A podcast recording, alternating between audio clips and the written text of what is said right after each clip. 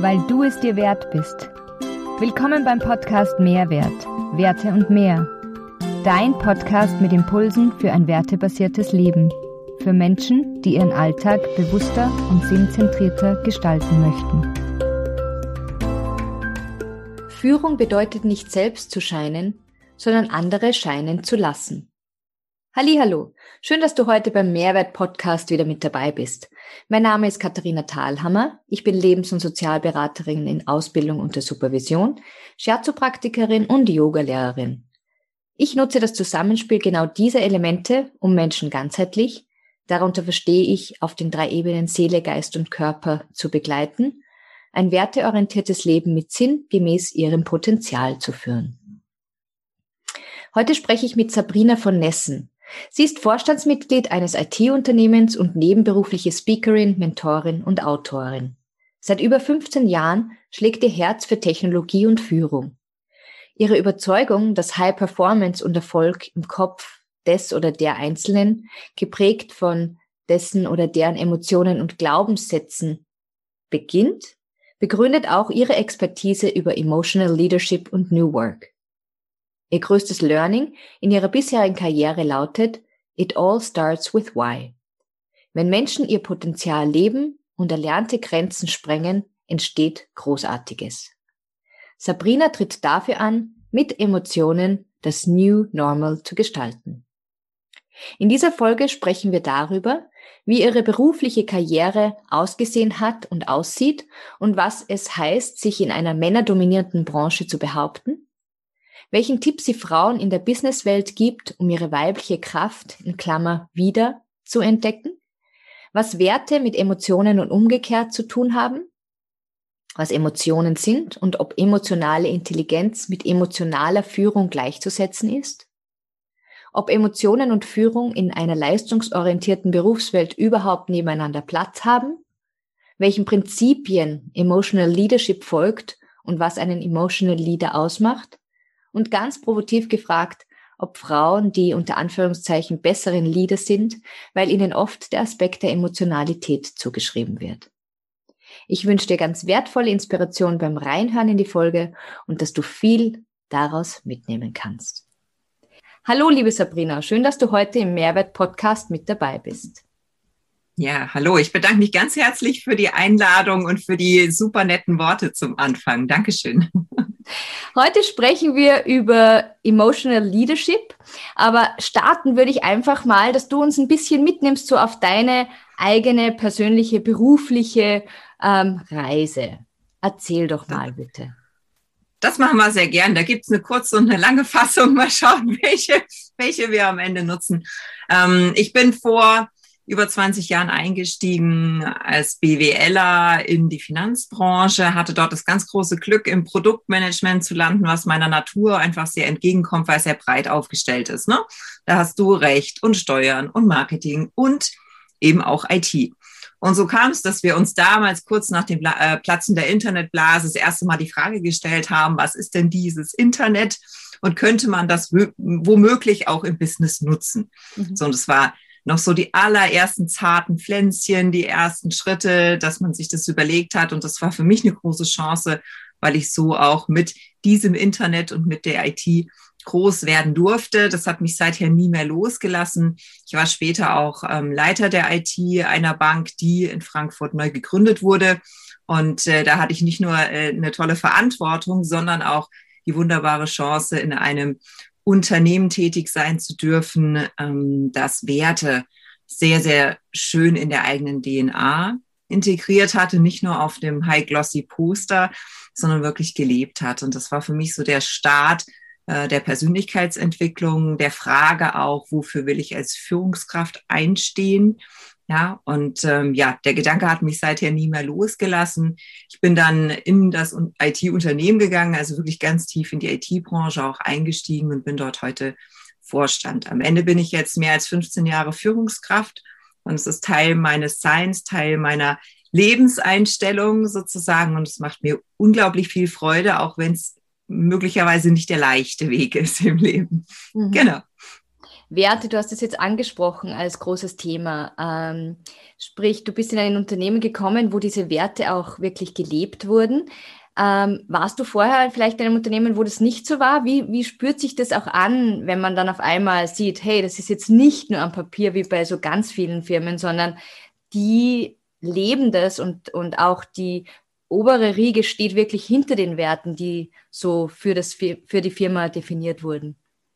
Ich glaube, wir müssen da gar nicht in der Vergangenheitsform sprechen. Ne? Also wenn ich mir die Mehrheit der Unternehmen heute anschaue, dann ist dieser Grund des Daseins völlig verloren gegangen. Das ähm, mhm. möglicherweise hat der Gründer das mal irgendwann gehabt, vor Jahren oder Jahrzehnten, zu sagen, deshalb gründe ich dieses Unternehmen und das ist mein Fußabdruck, den ich auch hinterlassen möchte in der Gesellschaft. Ähm, dann hat sich das Unternehmen entwickelt und, und dieses Warum ist möglicherweise völlig verloren gegangen. Das heißt, frag doch heute mal Führungskräfte, egal in welcher Branche und egal wie groß das Unternehmen ist, wo das Unternehmen hin will, wofür das Unternehmen steht, was es wirklich einzigartig macht und warum Kunden da gerne kaufen sollten. Ja, und da finde ich ganz oft eine große Ratlosigkeit oder so die eigene Interpretation des Ganzen. Mhm. Und das ist eigentlich sehr schade, ja, weil ich glaube daran, dass es diesen Leading Course für Unternehmen und wie Menschen gleichermaßen gibt. Hm, wir uns den aber zu selten bewusst machen. Also in den ersten zehn Jahren meiner, meiner Karriere waren Werte kein Thema. Weder für mich noch für das Unternehmen, in dem ich tätig war. Und äh, ich muss sagen, ich bin damals auch mit den völlig falschen Gründen in die Führung gestartet, befand und befinde mich damit aber in guter Gesellschaft. Also worum ging es mir? Ich wollte Karriere machen, möglichst schnell viel Geld verdienen, ähm, Macht, Status, Anerkennung bekommen, das schöne Eckbüro und, und, und. Ähm, tatsächlich die falschen Gründe, warum man Führungskraft werden sollte, aber da bin ich so ehrlich, das waren meine Antreiber in den ersten Jahren. Die haben mich nicht zum Glück geführt. Ja, und die haben mich schon gar nicht zu dem tieferen Sinn geführt. Und äh, das spüren viele Führungskräfte und Unternehmer heute auch. Irgendwann fühlt es sich leer an, unglaublich anstrengend, wie ein Hamsterrad. Und man denkt sich, okay, ich hatte doch mal große Träume. Ich wollte doch mal irgendwo hin. Und zum Glück, muss ich sagen, rückblickend hat äh, mir das Universum so Ende 20 mal äh, den Finger gezeigt und gesagt, Sabrina, und stopp ja, das kann so nicht weitergehen mit dir, dein Ego wächst ins Unendliche, ja, da müssen wir mal korrigieren an dem Weg. Mhm. So, was war passiert? Also ich hatte dann nebenbei noch ein Unternehmen gegründet, das war auch rein rational total erfolgreich, also es, dem Unternehmen ging es gut, das war international aufgestellt, von außen gesehen alles prima, die Beziehung, auf der das Unternehmen aufgebaut war, der ging es nicht so gut. Und ähm, to make a, a long story short, also es war wirklich eine lange Leidensgeschichte, bin ich dann Ende 20 mit einem Berg Schulden bei meinen Eltern wieder eingezogen. Ja. Und das war für mich in ganz vielerlei Hinsicht dramatisch, ja, weil erstens ist das ein, ein äh, dörfliches Umfeld, sehr ländlich, ist ein Arbeiterhaushalt und das war für mich immer so das, wo ich unbedingt weg wollte davon. Ja, ich wollte ja Karriere machen, ich wollte rausgehen, ich wollte wichtig sein, viel Geld verdienen. Und dieses Geld war zum anderen eben auch nicht mehr da. Hm? Also mit viel Schulden auf dem Konto, ähm, dann fängst du schon mal an zu überlegen. Und interessanterweise habe ich da immer noch nicht an Werte und Sinn gedacht, sondern erstmal Schuldige gesucht. Mhm. Hm? Also die anderen waren ja wohl schuld und der Partner und die Berater und hast du nicht gesehen. Immer das Umfeld war schuld, nie ich. Aber das hat mich nicht zur Lösung geführt. Also ich habe mich dadurch nicht besser gefühlt und ich war immer noch in diesem Wutmodus. Ja, das waren wirklich sehr, sehr, sehr anstrengende Nächte, muss ich sagen. Mein Körper hat völlig rebelliert. Und das kam durch Zufall oder manchmal denke ich, muss es halt auch so sein, dass ich die große Chance hatte, dann in dieser Ökobank ähm, einzusteigen.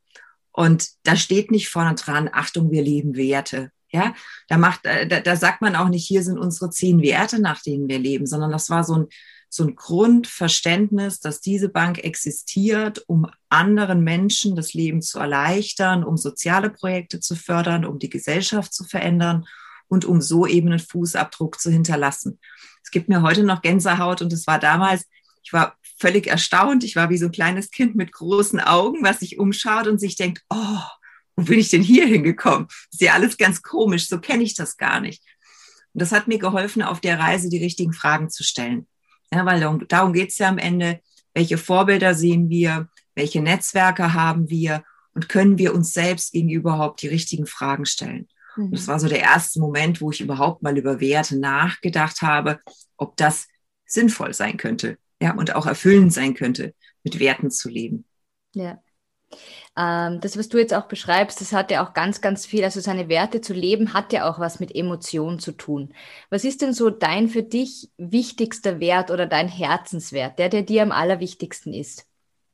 Oh, es gibt zwei, es müsste ich mich mhm. entscheiden. Also mir ist äh, wichtig Verantwortung, das auf jeden Fall und Freiheit. Und das hat für mich trotzdem, ich kann sie nicht wirklich trennen voneinander, das hat ganz viel miteinander zu tun. Mhm. Verantwortung mir selbst gegenüber, meine Familie gegenüber und eben auch meinem erweiterten Umfeld, also Kollegen, Mitarbeiter, dem Unternehmen, ein Stück weit der Gesellschaft, sogar als Unternehmer.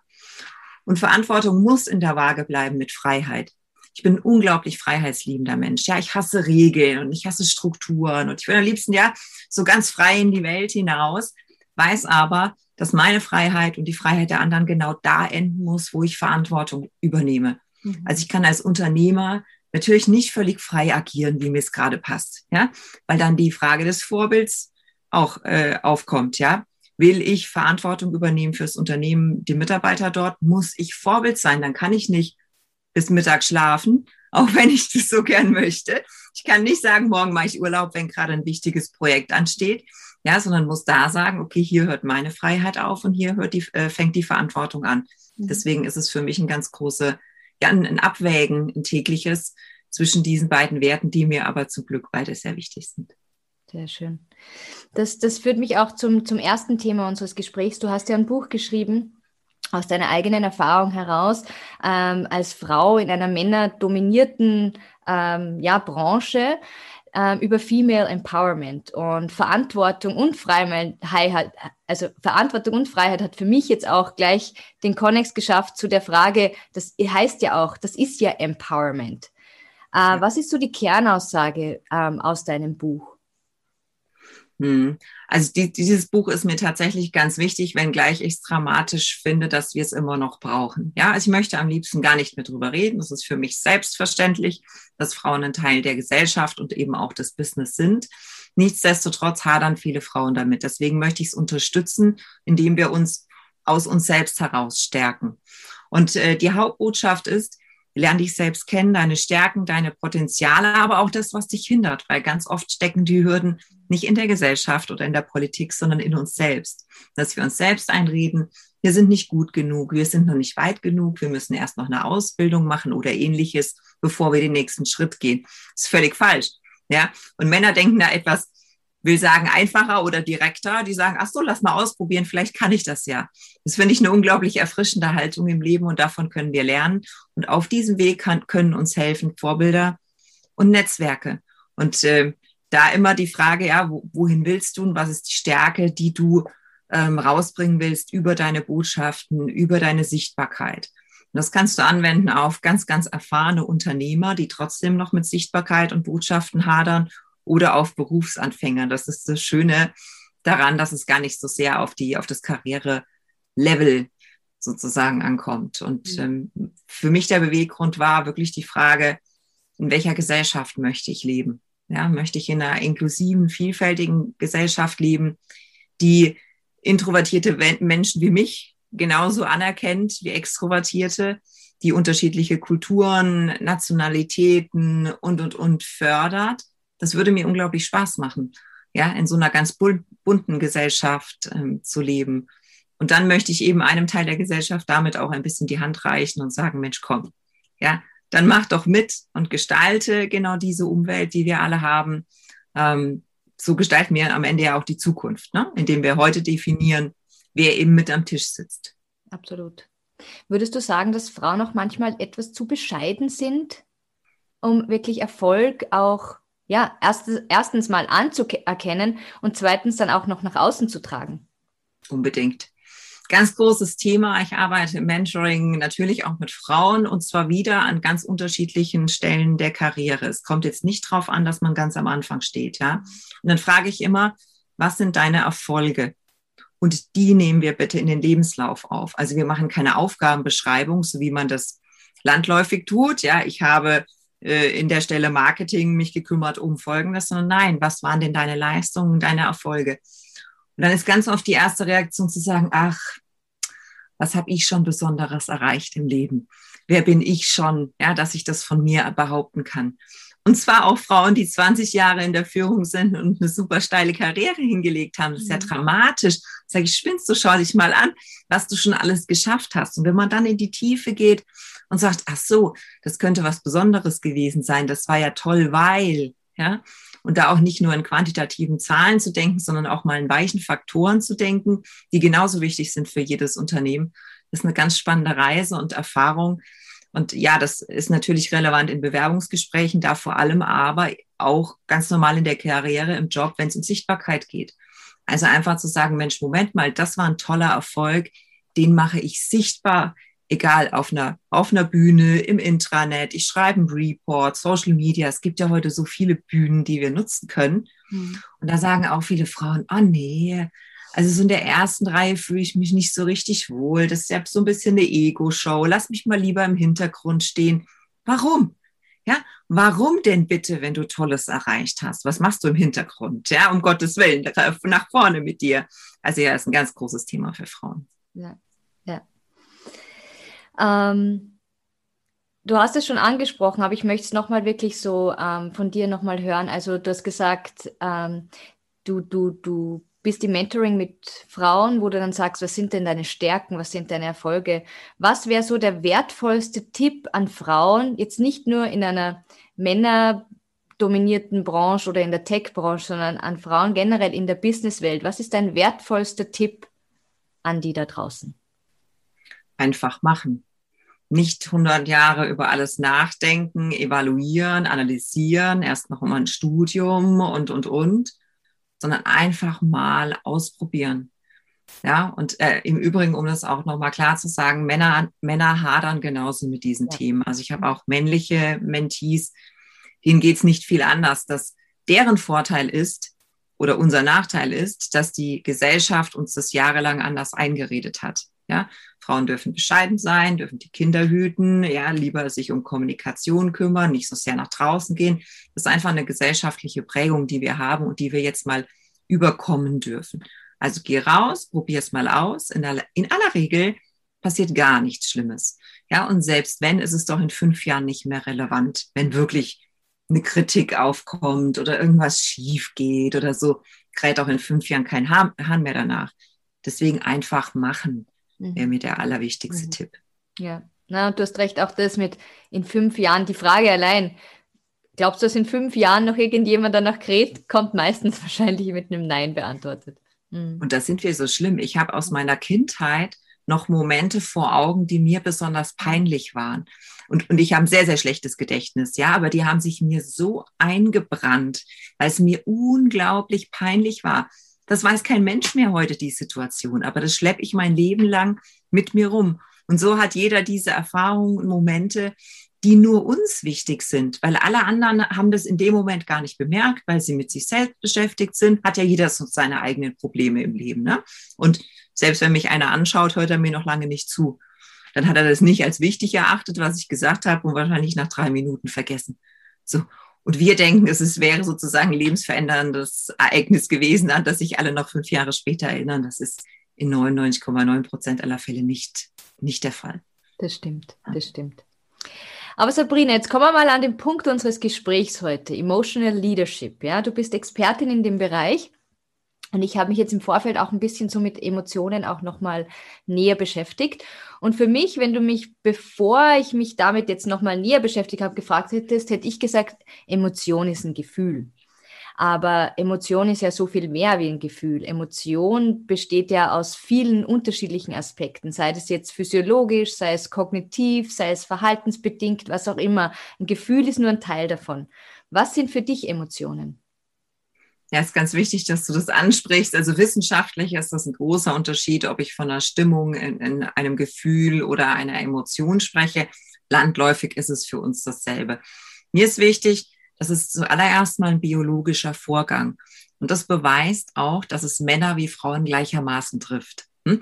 Also ich spreche auch immer wieder mit meinem Mann drüber, der mir dann sagt, glaubst du, Männer empfinden genauso wie Frauen? Sage ich biologisch ja. Ja, also ihr habt genauso Trigger, die bei euch im Gehirn eine Reaktion auslösen. Dann werden Hormone ausgeschüttet, wir schwitzen, ja, oder äh, wir zittern, was auch immer. Also irgendein Trigger aus unserer Vergangenheit kommt daher, eine Situation, an die wir uns erinnern. Früher war das der Säbelzahntiger oder so, ne? Also ein Feind tritt auf und unser Urbewusstsein weiß automatisch, Achtung, Gefahr. So, und dann gibt's eine körperliche Reaktion darauf. Und allzu oft lassen wir die ablaufen, ohne die auch wirklich zu steuern. Ja, dann reagieren wir zum Beispiel wütend oder ängstlich. Ja, es gibt viele Manager, die das auch gar nicht unter Kontrolle haben. Ja, dass die, die dann einfach so richtig ihre Wut rausblasen ins Team. Ja, und, und sehr, sehr dominant auftreten oder so. Ganz oft steckt eine Angst dahinter. Ja, oder eine Unsicherheit dahinter. Und weil die das eben nicht gelernt haben, diesen rein biologischen Prozess zu steuern. Die Chance haben wir aber. Und dann kommt eben das Mentale, das, das Psychische ins Spiel zu sagen und stopp. Ja, wenn diese Emotion eigentlich sieben Sekunden braucht, um verarbeitet zu werden, spätestens nach diesen sieben Sekunden habe ich die Möglichkeit zu steuern, einzugreifen. Zu sagen, lieber Körper, alles in Ordnung, ich habe verstanden, du erinnerst dich an etwas, aber wir haben hier keinen Säbelzahntiger, das ist eine Maus die hat, braucht uns gar nichts, die macht uns keine Angst und die tut uns auch nicht weh. Deshalb müssen wir, lieber Körper, du und ich, nicht so reagieren. Und äh, das ist eine spannende Übung, die ich auch immer wieder selber nachverfolge, hm. weil wir immer wieder in diese Falle tappen. Ja, der, der Mann verhält sich so wie der Ex. Und sofort sind wir, ah, das kenne ich, das war damals schon so und dann ist Folgendes passiert und, und, und. Oder der Chef oder der Kollege, guck mal, wie der heute schon wieder guckt. Ja, das sind so Momente, die haben wir tatsächlich schon oft erlebt, aber jeder Mensch und jede Situation hat doch die Chance, einzigartig zu werden. Das vergessen wir völlig, dass nicht alles in gleichen Mustern ablaufen muss, sondern dass der, dass die Art und Weise, wie wir selbst agieren, ja, auch bestimmt, wie der andere reagiert. Mhm. Also wenn ich eben nicht dieses Muster ablaufen lasse, sondern sage, aha, ist ja interessant, was passiert hier gerade? Ich frage nach, ich bin neugierig, ich bin offen, ich lache vielleicht auch. Ne? Wenn es gerade besonders angespannt ist, die Situation. So ein offenes Lachen, das befreit total. Und da merkst du richtig, wie die Gesamtspannung sinkt im Team und man dann wieder gut miteinander arbeiten kann. Das ist dieser Moment, wo wir steuern können und bewusst sein können, was wir erreichen wollen. Mhm. Und ähm, das sagen viele, Kontrolle und Emotionen schließen sich aus, aber nein, die haben ganz viel miteinander zu tun. Und wenn wir es irgendwann schaffen, das bei uns fertig zu kriegen, was echt anstrengend ist, dann ist die große Kunst, das auch in unserem Team zu machen. Mhm. Ja, wenn ich merke, bei dem anderen passiert gerade was, da staut sich was auf, ja, und da ist ganz viel innerlich, was am Arbeiten ist, da mal diesen Stopp reinzuhauen und zu sagen, was passiert gerade? Ja, was, was geht in dir vor? Ein Interesse zu zeigen, nachzufragen und demjenigen auch zu helfen, selbst diese, diese Regulierung hinzubekommen. Mhm. Ist ähm, emotionale Intelligenz für emotionale Führung notwendig? Es hängt zumindest zusammen. Ja, also der, der, die Basis äh, von beidem sind ja nun mal Emotionen.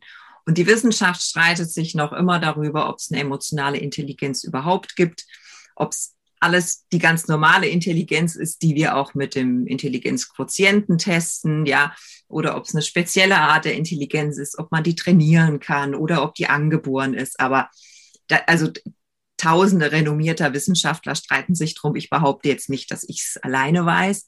Ich finde die Grundidee einfach mal spannend zu sagen, Emotionen haben ein ganz großes Gewicht in uns Menschen und in Unternehmen und in Beziehungen. Ja, das sehen wir es noch eher. Ne? Liebe und so weiter gehört zu jeder Beziehung. Das ist noch klar. Aber im Business fragen mich viele, Sabrina, wir sind doch professionell. Da haben doch Emotionen nichts verloren. Mhm. Hey, wir sind zutiefst emotionale Wesen.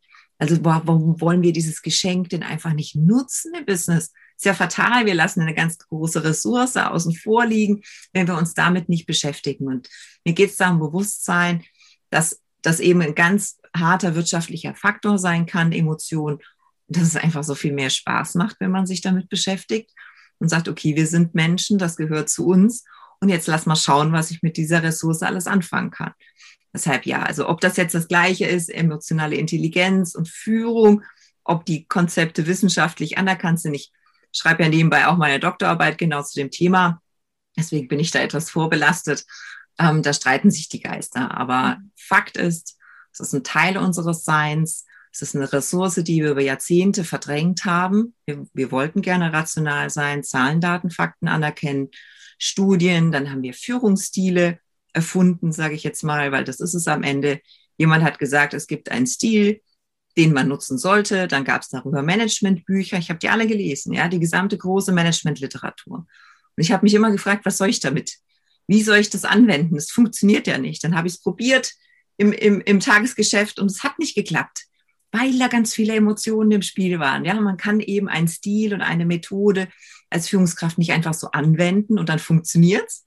Ja, sondern das sind die ganzen Rahmenbedingungen im Spiel und die haben in aller Regel ganz viel mit Emotionen zu tun. Ist Emotional Leadership auch ein Stil? Hm. Wenn ich es als Führungsmethode tatsächlich ausschreiben würde und sagen würde, wenn du Folgendes tust, dann passiert Folgendes, dann ja. Das explizit will ich gar nicht. Mhm. Ja. Sondern sagen, es gibt immer die Möglichkeit zu steuern. Ja, und äh, das ist in unserem Menschsein begründet. Das ist überhaupt nichts Neues. Das ist das Gehirn, wie es funktioniert, ist erforscht. Das kann man nachlesen. Wir haben die Möglichkeit zu steuern, indem wir reflektieren. Das ist leider total unbequem. Ne? Also die meisten Manager wollen ja genau dieses A, B, C, dann kommt D raus, fertig. Diese einfache Formel, die sie anwenden können. Und das ist nun mal Emotion gerade nicht, sondern sie basiert auf Reflexion, auf dem Austausch, auf dem lebenslangen Lernen. Alles Dinge, die irgendwie unbequem sind. Ja, und ähm, deshalb es ist eine, es ist ein Konzept, was es uns im Leben erleichtert, aber es ist leider keine einfache Formel. Mhm. Und wie bei so vielen im Leben ist es wahrscheinlich auch so, dass, dass, es, dass der Manager, sprich die Führungskraft, bei sich anfängt, bevor er es dann ins Team bringt und ja, in sein Umfeld bringt. Sollte. Mhm. Sollte. Wir Menschen tendieren dazu, dass sich erstmal der andere ändern soll, bevor wir selbst einen Schritt gehen. Ja, kennst du, mach du doch erstmal, dann kann ich ja nachfolgen. Ganz typisches Problem in einer Paarbeziehung auch. Ja, zu sagen, erst, erst muss der andere abliefern, leisten, den ersten Schritt gehen, dann sind wir selbst bereit zu folgen. Deswegen sagte ich eingangs, Führung hat für mich mit, ne, mit einer Lebenshaltung zu tun. Mhm. Also wenn ich davon überzeugt bin, mein Leben führen zu können, mich selbst führen zu können, dann gehört dann dazu auch, Vorbild zu sein, eben den ersten Schritt zu gehen und selbst das zu machen, was ich auch predige. Deshalb ja, wir sollten mit uns selbst anfangen, ehe wir an anderen rumdoktoren, sag ich mal. Ne? Aber die meisten haben in sich selbst nicht aufgeräumt, fangen aber schon mal an, den Mitarbeitern zu erklären, wie die Welt funktioniert. Das ist, finde ich, schwierig. Mhm. Was sind denn jetzt genau die Prinzipien von emotionaler Führung und was macht denn einen, einen Emotional Leader aus? Hm. Das ist relativ einfach. Emotionen verstehen, rational. Also ich habe mich mit dem Gehirn beschäftigt und mit der Biologie und den Hormonen beschäftigt. Emotionen erkennen, wenn ich sie sehe. Das ist zum Glück relativ einfach, weil bestimmte Emotionen sogar kulturübergreifend, also international die gleichen sind. Also Wut und Trauer erkenne ich auch bei Menschen aus anderen Kontinenten. Das zu erkennen, wenn sie mir begegnen, diese Emotion, den Trigger reinzuhauen, zu sagen, jetzt steuere ich aktiv. Also dann kommt eben der Aspekt der Kontrolle und am Ende dieses auch in meinen Mitarbeitern zu erkennen und zu fördern, die Rahmenbedingungen dafür zu schaffen. Das Grundkonzept ist zum Glück total einfach. Und jetzt habe ich den zweiten Teil der Frage vergessen. Ähm, das, was dann wirklich einen emotionalen Leader auch ausmacht. Ja, also, diese Grundkonzepte zumindest zu reflektieren und so weit möglich auch anzuwenden. Mir geht es nie um eine 100 Prozent äh, Sicht der Dinge. Ja, aber erstmal zu sagen, ich erkenne an, dass Emotionen relevanter Teil sind und ich nähere mich dem, indem ich lerne und indem ich äh, reflektiere, mich auch mit anderen Managern oder dem Team austausche, ja, und, und mich so weiterentwickle. Das ist einfach ein Teil der Persönlichkeitsentwicklung für mich. Und ähm, da ist äh, ja der Weg das Ziel sozusagen. Es geht nicht darum, da irgendwie 100 Prozent von irgendwas zu können. Mhm. Und ähm, in deiner Arbeit oder in deinem Mentoring begleitest du ja auch Führungskräfte, genau das zu erkennen. Wie kann, äh, kannst du das ein bisschen so in die Praxis holen? Was machst du genau mit denen oder welche, welche Tools gibst du denen mit an die Hand? Was, wie, wie, machst, wie machst du es mit den Führungskräften praktikabel? Ich arbeite sehr, sehr wenig mit ähm, Tools und ich bin auch kein sehr guter Coach, weil Coachen ja vor allem Fragen stellen ist. ich habe zu allem relativ schnell eine Meinung, muss ich sagen. Also wir besprechen Herausforderungen in der, in der jeweiligen Situation und ja, wenn du so willst, ist das Tool erstmal Dinge zu spiegeln. Ja, und zu sagen, ähm, wir stellen nochmal eine Situation nach und ich spiegel dir mal, was bei mir als Zuhörer ankommt. Ja, wenn jetzt zum Beispiel ein Teammeeting nicht funktioniert hat oder ein Projekt ist schiefgelaufen. Diese Dinge, ja, dass wir das nochmal rekonstruieren und wirklich Stück für Stück sagen, wie kann denn eine Aussage noch verstanden werden? Wie kann denn ein Verhalten interpretiert werden? Wir denken ja nur in den, in den Schienen vor dem Hintergrund, den wir kennen. Also wir schaffen ja unsere eigene Realität. So, wir glauben, das ist die alleingültige Realität. Dem ist nicht so. Es gibt tausend andere Realitäten, tausend andere Arten und Weisen, wie Menschen eine Situation sehen können. So, und das einfach mal aufzubrechen, zu sagen, schaut, das, das hätte jemand auch dahinter verstehen können. Oder vielleicht ist da Angst entstanden beim anderen, gerade in Veränderungssituationen. Und Führung ist heute sehr, sehr stark Veränderung, haben Menschen Angst und verhalten sich nicht rational. Der Manager denkt aber rational in Ursache-Wirkungsprinzipien und da gibt's schon meistens den, ja, das, den ersten Dissens, wo, der, wo die Führungskraft an einer ganz anderen Stelle steht als der Mitarbeiter. Und das mal zu spiegeln, zu reflektieren, aufzubrechen, in Optionen zu denken, wenn du so willst, ist das mein zentrales Tool. Ja, und dann in den Austausch zu gehen. Also, wie gesagt, da ist eben kein Stil und kein Konzept und keine Methode ist, was ich nach dem Lehrbuch lehren muss, ja, ist das äh, an der Oberfläche relativ einfach. Spannend wird es dann, dass wir relativ schnell zur Persönlichkeit der Führungskraft kommen. Hm? Also du, du, fängst an mit Verhalten und Situationen und Projekten und diesen Dingen. Das, sind ja alles sehr greifbare, rationale Ausgangsdinge. So, ähm, jetzt geht's aber irgendwann Richtung, ich habe mich so verhalten, weil ja, weil ich selbst unsicher war, ähm, weil ich mir nicht besser zu helfen wusste, weil ich eine Kritik bekommen habe von irgendjemandem. Das heißt, du steigst relativ schnell ein in, warum bist du Führungskraft? Was macht es für dich aus? Was macht es mit dir? Ja, ähm, so welche Emotionen treten denn bei dir auf? Wo kommen die her? Von welchen Glaubenssätzen? Von welchen Erfahrungen in der Vergangenheit? Und ist dann ein Stück weit auch Aufräumen angesagt, ja, weil wir am Ende ja das Ziel haben, sichtbar zu sein und unsere Personal Brand auch ein Stück weit aufzubauen als Führungskraft. Das geht aber ehrlich gesagt nur, wenn man sein, seine Vergangenheit auch mal aufgeräumt hat. Sonst kommt die ja immer wieder hoch und zerstört uns alles, was wir uns aufbauen wollen. Ja. Das sind so die Grundprinzipien. Mhm. Sehr gut. Ähm, inwieweit ist es denn jetzt New Work, ja, das ist ja auch so ein großes Thema. Emotionen und New Work und jetzt auch der ganze Shift mit ähm, der Situation, in der sich unsere Gesellschaft im Moment ähm, befindet. Es ist ja auch, glaube ich, ein großer Umbruch oder hat schon stattgefunden und geht jetzt nach wie vor, was passiert überhaupt in unserer Arbeitswelt? Ähm, mhm. kommen wir überhaupt noch zusammen in Büros? Ähm, arbeiten wir alle in Zukunft von zu Hause? Äh, wo kommt das Zwischenmenschliche hin und Emotionen und emotionale Führung? Geht es nur im Eins zu eins, wenn ich den Menschen auch spüre, oder geht es auch über die, die Distanz? Jetzt hast du aber eine, eine, jede Menge Themen auf den Tisch gebracht. Absolut. Das Ach, du liebe Zeit. okay, also versuchen wir es mal auseinanderzunehmen. Ja. New Work ist für mich sowas ähnliches wie Emotionen. Das war schon mal da und ist immer noch da. Also das ist für mich keine ganz große neue Erfindung. Der Friedhof Bergmann hat ja vor Jahrzehnten schon gesagt, Menschen suchen nach Sinn in ihrer Arbeit. Und geh doch mal ein paar Jahrhunderte zurück. Ja, da haben Landwirte einen Sinn in ihrer Arbeit empfunden. Ja, nämlich äh, Pflanzen zu säen und dann auch zu ernten. Da bin ich sicher, dass die eine hohe Befriedigung bei ihrer Arbeit hatten oder ich, ich denke immer, die Menschen, die Kirchen erschaffen haben mit ihrer Händearbeit oder Statuen, ja, wie viel Leidenschaft musst du haben, um so lange zu arbeiten, manchmal ein ganzes Menschenleben, um etwas zu erschaffen? Das war ja damals nicht so leicht wie heute. Also ich glaube, diese Sinnfrage haben Menschen vor der Industrialisierung sehr wohl gekannt und auch verfolgt. Ja, mit dem Aufkommen der Maschinen und wirklich dieser Prozessorientierung, der hohen Standardisierung in unserer Arbeit, der Arbeitsteilung, haben wir das ein Stück weit verdrängt. Aber der Sinn ist keine ganz neue Idee in unserer Zeit. Was natürlich neu ist, und du sprichst es an, es sind die Möglichkeiten, die wir haben. Ja, durch eben die Technologie können wir heute anders arbeiten, effizienter arbeiten, distant arbeiten. Und ähm, auch da spielen Emotionen eine ganz große Rolle. Das verdrängen wir. Ja, wir, wir glauben tatsächlich über Zoom und sonstige Tools wäre das auf einmal kein Problem mehr. Im Gegenteil.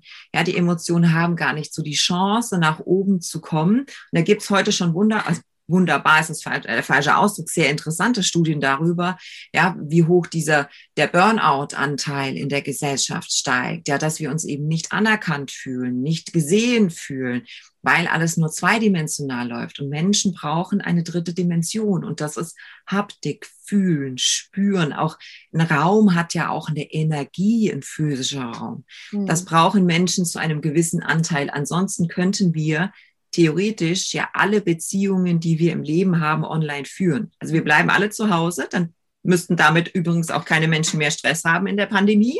Ne? Wir sehen ja gerade, wie viel Stress wir damit haben, uns zu isolieren. Aber rein theoretisch könnten wir uns von allen Menschen isolieren und alle Beziehungen online führen. Das ist nicht das Ziel, weder im Business noch im Persönlichen. Ein gewisser Anteil ja an dieser dritten Dimension, die brauchen wir, um wachsen zu können, um wirklich erleben zu können. Und ähm, deshalb proklamiere ich nicht, dass wir 100 Prozent remote arbeiten. Das macht mir selbst auch keinen Spaß. Ja? Ich möchte eine Dynamik im Team auch mal spüren können. Und das kannst du nicht in einem Online-Meeting, wo einer nach dem anderen sprechen muss, sonst gibt es ein totales Chaos. Ja, aber manchmal ist es doch schön, wenn alle auf einmal gackern und lachen und ja, so, so eine Energie im Raum entsteht. Das möchte ich überhaupt nicht missen. So, und die große Kunst ist doch jetzt zu fragen, wie, welchen Stellenwert und welche Rolle hat Technologie und wo bleiben wir Mensch und wie können wir dieses Menschliche noch weiter, äh, weiter fördern. Mhm. Ja, und, und das bewegt mich sehr, weil Technologie, wir denken immer nur an Zoom und Teams und sowas, aber denk doch mal zehn Schritte weiter, ja, an Robotik, an künstliche Intelligenz und schon haben wir wieder Angst. Ja, weil da ist dieses große Unbekannte, das wird irgendeine Rolle einnehmen und sehr viel schneller, als wir das denken, wird das eine ganz große Rolle in unserem Leben einnehmen. Und wer stellt denn da jetzt gerade die richtigen Fragen? Wer definiert denn, wie KI funktionieren soll? Das sollten wir heute tun. Wir möchten aber darüber nicht diskutieren, weil wir erstens fachlich wenig Ahnung haben davon. Aber irgendwie ist es doch auch strange, ja, und macht uns wirklich Angst, dieses, dieses große Gebilde KI. Deswegen tun wir es nicht. Und das ist schade, weil unser Menschsein kann ein großer Vorteil sein in diesem, in dieser Zukunft, ja, oder eben Nachteil. Vorteilhaft dann, wenn wir Kreativität, Innovation, Kommunikation, Zusammenarbeit, wenn wir das jetzt fördern, weil das macht uns einzigartig, ja, und dann auch verstehen, wie, wie wir Technologie steuern können. Mhm. So, das ist, das ist mein Zukunftsbild. Deswegen glaube ich, braucht es beides. Mehr Technologieverständnis in den Managementriegen, genauso wie mehr emotionales Verständnis. Verständnis, wie wir Menschen ticken und funktionieren. Und dann können wir auch diese Zukunft gestalten, so dass sie lebenswert bleibt. Ja, dass es, dass es relevant bleibt für uns. Das finde ich ganz wichtig. Mhm. Ja. Ja, da sprichst du ganz wichtige Dinge an. Und Angst ist ja auch, ist ja eine Uremotion in uns. Und auch die darf angenommen werden, weil Angst ist ja nicht nur negativ, wie du gesprochen hast vom Säbelzahntiger. Angst ist eine ganz, ganz wesentliche und ja, Uremotion, die uns dann wieder ins Gehen bringt und ins Tun und ins Handeln und ins wirklich nach außen gehen und, auch Fortschritt erlangen. Also die will uns helfen, die Angst. Ne? Also sag mal, die darf bei mir hier so in der Jackentasche sein, die Angst. Und dann schaue ich manchmal hin und sage, ah ja, Angst, hallo, ja, wolltest du mir was mitgeben auf den Weg? Ist schon gut, ich hab's im Griff. Ja, also die darf doch dabei sein und die meint's immer gut, so wie unsere Eltern im Angst haben. Die meint's doch auch wirklich nur gut. Ja, man darf da mal hinhören und manchmal muss man es auch wirklich ignorieren und sagen, ja, ist gut jetzt, Angst, habe ich verstanden. Ich gehe trotzdem diesen Weg. Ja, weil es was Neues ist, weil es aufregend ist, weil ich was dazulernen kann. Und ähm, so finde ich, ist ein gesunder Umgang mit der Angst auch möglich. Ja. Sabrina, ich möchte noch zum Schluss eine abschließende, vielleicht auch provokante Frage stellen. Ähm, Frauen wird ja ganz oft der Aspekt der Emotionalität zugeschrieben. Sind Frauen deiner Meinung nach genau deswegen vielleicht die unter Anführungszeichen besseren Lieder? Ist gar nicht provokant, aber nein, sind sie nicht, sind sie definitiv nicht. Ähm, und ich plädiere da sehr dafür, männliche und weibliche Eigenschaften gleichermaßen zu leben. Und jetzt Achtung, die stecken in uns alle drin. Mhm. Die Frauen sind so sozialisiert, so erzogen, und zwar nicht nur von den Eltern, sondern wirklich über Generationen hinweg Zugang zu haben zu ihren Emotionen. Das heißt, Frauen fällt es leicht, Empathie zu spüren, Zusammenarbeit zu fördern und, und, und dieses, diese weichen sozialen Faktoren zu berücksichtigen. Männern fällt es leichter, tough zu sein, entscheidungsfreudig zu sein, Risiken einzugehen. Beide steck, äh, Veranlagungen stecken in Männlein wie Weiblein drin, ist erwiesen. Biologisch können wir beides, sowohl als Männer als auch als Frauen. Und wenn ich mir die Frage stelle, auf welche Führungskompetenzen kommt es denn an in Zukunft?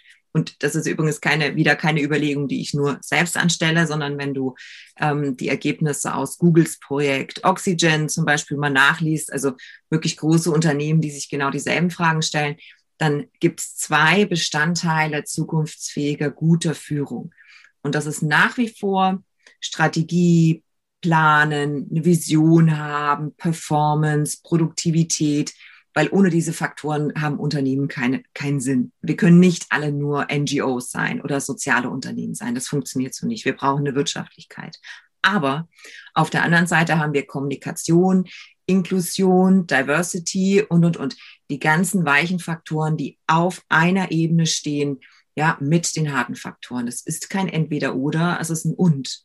Und das dürfen wir lernen. Also Männer dürfen wieder mehr Zugang zu Emotionen finden und Frauen dürfen auch mal tougher werden, ja. Und einfach sagen, okay, alles klar, hier ist die Linie, ich zeige Kante, ich entscheide. Das können wir. Ja, wir müssen es nur ein bisschen trainieren, dass es auch selbstverständlicher wird. Und nein, Frauen sind nicht die besseren Führungskräfte. In manchen Situationen sind sie erfolgreicher, weil es da gerade möglicherweise um Konfliktmanagement, um Kommunikation, um Change geht. Dann ist das eher eine weibliche Stärke. Männer sind möglicherweise in Krisensituationen ja äh, erfolgreicher, weil sie schneller entscheiden zum Beispiel, mhm. weil ihnen das mehr liegt, einfach nur weil sie es besser trainiert haben über Jahrzehnte, nicht weil sie es von der Anla Veranlagung besser können. Mhm. Also so ein Führungstandem wäre ja da auch vielleicht ganz schön für die Zukunft sich auszumalen. Ja, gab es verschiedene Versuche ja schon in großen Unternehmen. Ähm, Wenn es drauf und dran kommt, wird meistens die Frau abgesägt. Ja, das ist auch noch so ein Problem, was wir haben mit Führungsquoten und so weiter, dass ähm, wir das noch üben dürfen, auf welche Stellen setzen wir Frauen. Und ähm, manchmal sind das nämlich genau die, die keiner braucht. Ja? Also, da wird eine neue äh, äh, Sie irgendwas Officer-Stelle erschaffen, auf die die Welt nicht gewartet hat, so nur um dann da eine Frau hinzusetzen. Oder wenn es drauf und dran kommt, vertrauen wir doch dem Mann. Also da ist noch ein weiter Weg vor uns ich plädiere mehr für ein, Miteinander. Ich möchte nicht ohne Männer arbeiten. Ich habe 20 Jahre fast nur mit Männern gearbeitet und ich liebe es. Ich möchte das überhaupt nicht missen. Ja, aber es, ähm, ein, ein besseres Miteinander tut uns, glaube ich, allen gut. Mhm. Ein Yin und Yang in der Berufswelt. So schaut's aus. So schaut's aus. Sehr schön. Sabrina, möchtest du zum Schluss unseren Hörern und Hörerinnen noch gerne etwas mitgeben auf den Weg, wo du sagst, das ist die Message, die ich ähm, auf alle Fälle immer gerne anbringen möchte, weil sie mir so wichtig ist? Die Final Words of Wisdom, ja, die habe ich jetzt nicht vorbereitet, aber wenn ich etwas mitgeben wollte, unabhängig von, von Alter, Geschlecht und Führungslevel, dann immer, lern dich besser kennen lern dich kennen, tausch dich mit anderen Menschen aus, was sie in dir sehen, welche Stärken sie sehen, reflektier mal deine eigene Vergangenheit, deine Kindheit, Jugend, Hobbys, erste Schritte im Beruf, ja, wo hast du Erfolge feiern können, auf welchen Eigenschaften basiert es und bitte lass die Schwächen außen vor.